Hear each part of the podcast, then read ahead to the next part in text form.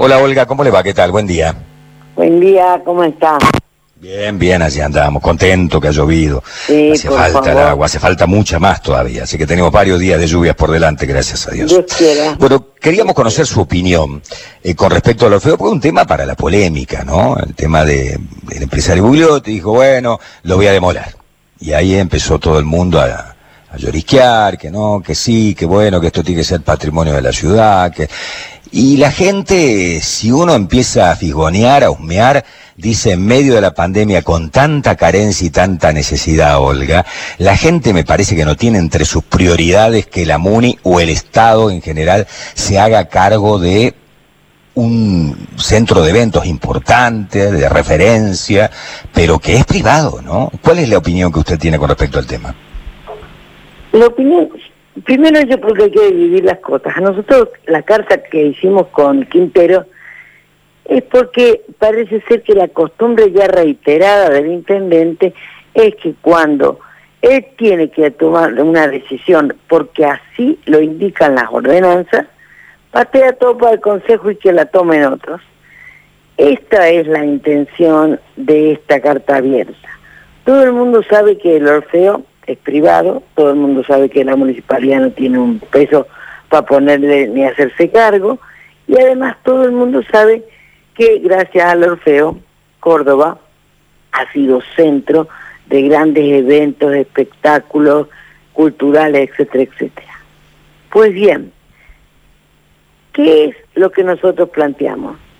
Cuando las ordenanzas están, están para que se cumplan, así como el Ejecutivo quiere que los ciudadanos cumplamos las ordenanzas que nos indican determinados deberes, también los ciudadanos pensamos que el Ejecutivo tiene que cumplir lo que las ordenanzas dicen. ¿Cómo son los procesos de demolición? Hay una ordenanza que dice que si usted quiere demoler algo que es suyo, entra por el Ejecutivo, va a obras privadas, obras privadas consulta en la Dirección de Patrimonio, en la Dirección de Cultura, para ver si ese inmueble está en algún catálogo por algún valor eh, bajo, medio o alto, cultural, histórico, arquitectónico, y ahí el Ejecutivo dice sí o no. ¿Qué es lo que nosotros decimos? ¿Por qué en este caso se inventan una comisión cuando es atribución del Ejecutivo que diga, nos interesa, no hay un peso, pero la podría declarar el intendente con el informe de cultura y de patrimonio de interés cultural. Y entonces frena la demolición hasta nuevo aviso. Hasta Y- ver qué pasa pero ¿y con quién se hace cosas, cargo? a, a O sea, ver, el, esto es el empresario dice, yo no quiero seguir pagando impuestos, me estoy fundiendo. ¿Cómo? Pero ¿quién se hace cargo, digamos, de los gastos de, de un millón y pico, casi dos millones de pesos que denuncia Bugliotti, que no quiere seguir pagando en caso de que se disponga de que no se demuele? Bueno, si se dispone que no se demuele, tendremos una espera de gastos, no tendrá que pagar Bugliotti nada al, al, al Estado eh, y se verá. Y se tendrá que indemnizar, el privado tendrá que indemnizar al, este, al personal, porque si lo demuele también indemniza a la gente que hoy trabaja, eh, aunque estemos en pandemia y está en relación de dependencia. Eso va por otra, li- eh, por otra vía.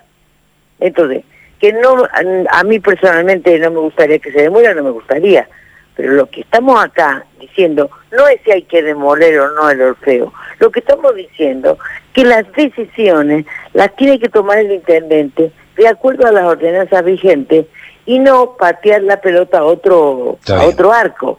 Eh, la ordenanza que teníamos de convenios urbanísticos dicen claramente que cuando la parte privada no cumple lo que en el convenio se estipuló, se da por caído. ¿Qué hizo el intendente? Creó una comisión para que para que estudie los convenios urbanísticos.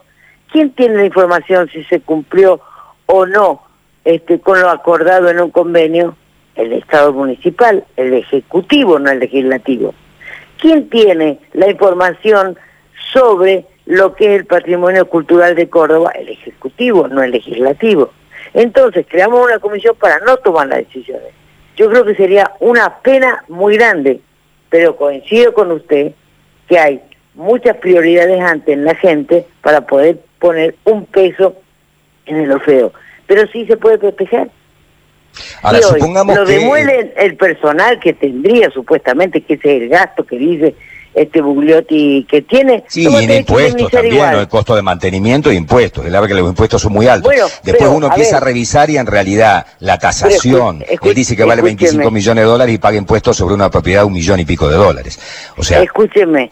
Hay una enorme eh, diferencia, ¿no? Está exento y la municipalidad no le estaban cobrando tasas a ningún salón de fiesta y el Orfeo está incluido en esa ordenanza. Entonces, el único problema acá grave que tiene, y lo va a tener, lo demuela o no, es el personal. Y mantenimiento, y bueno, si no se puede eh, gastar en pintarlo, y no se pintará, en algún momento se pintará, si lo mismo no estamos haciendo eh, por la pandemia en ningún festival. Entonces, es relativo, lo del de mantenimiento es absolutamente relativo. El único factor importante acá es el factor humano, que si lo demueve también lo tiene que, mm, que asumir. Bien, vayamos a la hipótesis de que finalmente se aprueba de eh, que pueda ser demolido. Obviamente, Bugliotti va a pedir utilizar ese espacio, ya sabemos, ¿no? A él le interesa mucho más el negocio inmobiliario, él dijo que este ha sido el peor negocio de su vida, haber hecho el Superdomo, que jamás pudo eh, eh, puso un montón de plata y nunca la recuperó. Eh, la idea sería hacer más torres, digamos, de las que tiene allí enfrente en ese lugar. Para eso hace falta una ordenanza de uso de suelo también y ustedes tendrían que aprobar porque esto estaría fuera de norma, fuera de ordenanza, ¿no? No, no. Si ese predio se demuele, tiene la ordenanza de uso de suelo, de ocupación y de código de edificación de lo que se puede hacer ahí. Que no, es lo que quiere hacer. Absolutamente nada que no es lo que quiere hacer, quiere hacer otra cosa distinta a lo que dice la ordenanza. Escrito no hay nada, él no ha abierto la boca y nosotros no tenemos ningún tipo de información, pero si él este, ahí quiere usar para construir sin convenio urbanístico, las normas están y puede hacer lo mismo que ha hecho enfrente, al lado del dinosaurio, es lo mismo. O sea, esa es la, el nivel que tiene de piso, de uso del suelo, de FOS, de FOS.